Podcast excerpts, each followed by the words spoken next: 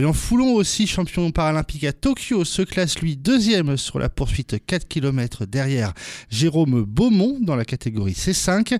Chez les femmes sur la poursuite et dans la catégorie C2, c'est Christelle Ribaud qui l'a emporté. La paracycliste de 45 ans a ensuite récidivé en s'adjugeant l'épreuve de l'Omnium. La prochaine échéance pour nos Bleus, ce sera les championnats du monde à Rio du 20 au 24 mars prochain. Et puis Lucas, week-end, il y avait aussi du tennis de table avec la France qui disputait face à la Chine la finale des championnats du monde par équipe. Tout à fait, Dominique. Et face au numéro 1 mondiaux, l'équipe de France s'est inclinée 3 victoires à 0. Sans démériter les frères Félix et Alexis Lebrun, qui a même eu une balle de match face au numéro 1 mondial Fan Zhendong, et Simon Gauzy n'ont rien pu faire face à l'armada chinoise qui a remporté, tenez-vous bien, son 11e titre mondial de suite.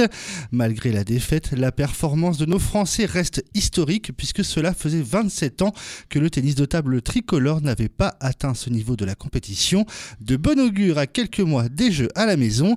Côté féminin, les filles de l'équipe de France ont pris le bronze après leur défaite vendredi en demi, une nouvelle fois face à la Chine, vainqueur du tournoi comme chez les hommes, une première depuis 1991. Bon bah bravo en tout cas euh, pour, pour, ces, pour ces joueurs de, de, de, tennis de table. En rugby, Lucas, décidément, l'élimination prématurée lors de la dernière Coupe du Monde pèse encore très lourd sur les épaules du 15 de France. En effet, Dominique, après une défaite de, lors de l'ouverture du tournoi Destination face à l'Irlande, une victoire à l'arraché face à l'Écosse, les hommes de Fabien Galtier n'ont pu faire mieux que match nul 13 partout face à l'Italie, équipe réputée la plus faible du tournoi. Ils auraient même pu perdre si l'ouvreur italien Paolo Garbisi avait passé sa pénalité dans les arrêts de jeu. On le rappelle, les Bleus sont privés d'Antoine Dupont qui participera cet été aux Jeux, avec, euh, aux Jeux olympiques avec l'équipe de France de rugby à 7 qui disputait ces derniers jours le tournoi international du HSBC Sevens à Vancouver au Canada. Antoine Dupont qui a même inscrit ses premiers essais avec sa nouvelle équipe.